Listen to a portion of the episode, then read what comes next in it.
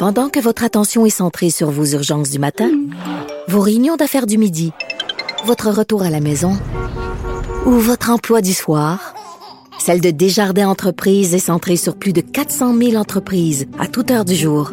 Grâce à notre connaissance des secteurs d'activité et à notre accompagnement spécialisé, nous aidons les entrepreneurs à relever chaque défi pour qu'ils puissent rester centrés sur ce qui compte, le développement de leur entreprise. IGA est fier de présenter l'émission À vos affaires. Pour économiser sur votre panier d'épicerie, surveillez les offres et promotions de la circulaire disponible à IGA.net chaque semaine. IGA, vive la bouffe et les bonnes affaires. Vous vous demandez si les plantes ressentent de la douleur? Ou encore, comment est-ce que les daltoniens voient le monde? Le balado en 5 minutes est pour vous.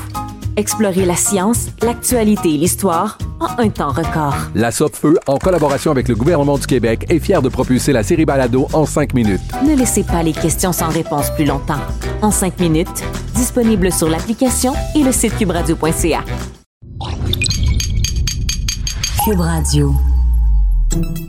Salut, c'est Charles Tran avec l'équipe dans 5 minutes. On s'intéresse aux sciences, à l'histoire et à l'actualité.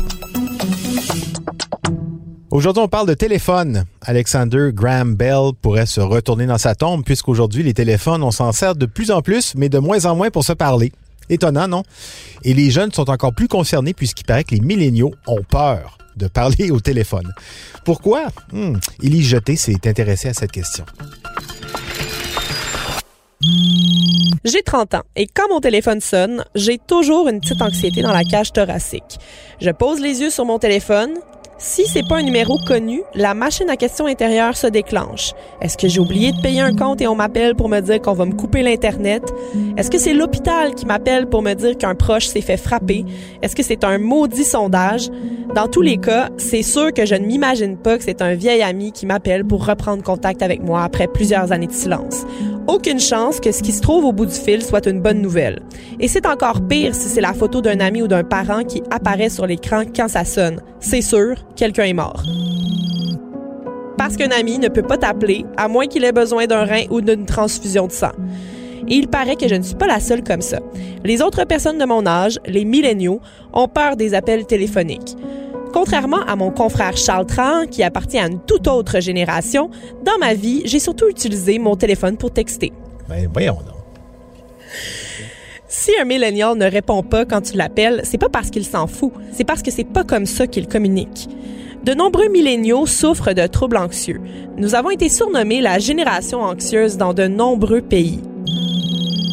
Vous avez sûrement déjà entendu la statistique largement citée selon laquelle plus de 90% de la communication est non verbale. Au téléphone, en revanche, tout ce qu'on a, c'est la voix.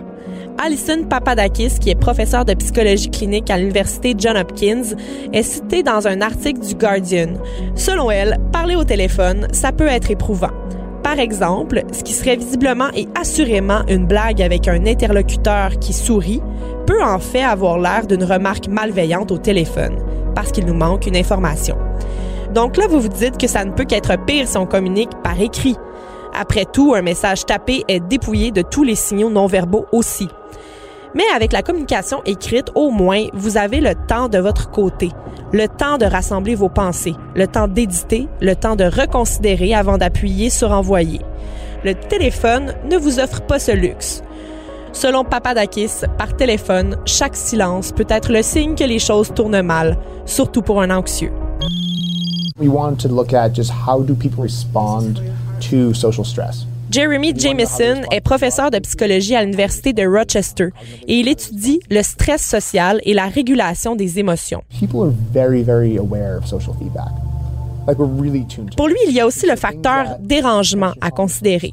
Les gens s'inquiètent. Vont-ils appeler au bon moment? Être une nuisance dans la journée occupée d'une autre personne? Par ailleurs, plusieurs études ont montré ces dernières années que le nombre d'appels était en baisse. En Irlande, par exemple, le nombre d'adultes en possession d'un téléphone a monté de 26% entre 2012 et 2019, pendant que le nombre de personnes qui passent des appels a encaissé une chute de 21% en trois ans seulement. Le blog français Uzbek Erika cite la docteure en sociologie et chercheuse parisienne Catherine Lejal. Pour elle, la différence entre les générations X, Y et Z au regard de l'appel téléphonique vient du contexte socio-technique dans lequel elles ont grandi. Le premier bouleversement est l'arrivée du téléphone portable à partir de 1996, mais surtout les forfaits qui venaient souvent avec une heure d'appel seulement, mais avec les textos illimités. Pour nous, les enfants qui sont nés et qui ont grandi dans les années 90, ces forfaits ont accompagné notre jeunesse et conditionné notre manière de communiquer. C'est aussi le premier échappatoire qu'on a eu aux appels téléphoniques sur le téléphone filaire familial et les textos nous ont garanti à ces jeunes de longues discussions soutenues en toute discrétion. Avec le temps, les courriels ont remplacé les réunions. Les gens ont commencé à écrire des messages à des gens dans la même pièce qu'eux. On a opté pour ICQ, MSN et Messenger pour se raconter des choses plutôt que de s'appeler. Un jour, on pourrait ne plus avoir à se parler du tout. Nos modes de communication qui ne nous obligent pas à s'échanger verbalement des mots en temps réel sont nombreux et notre génération apprécie même de plus en plus l'utilisation de la voix, mais pas en direct.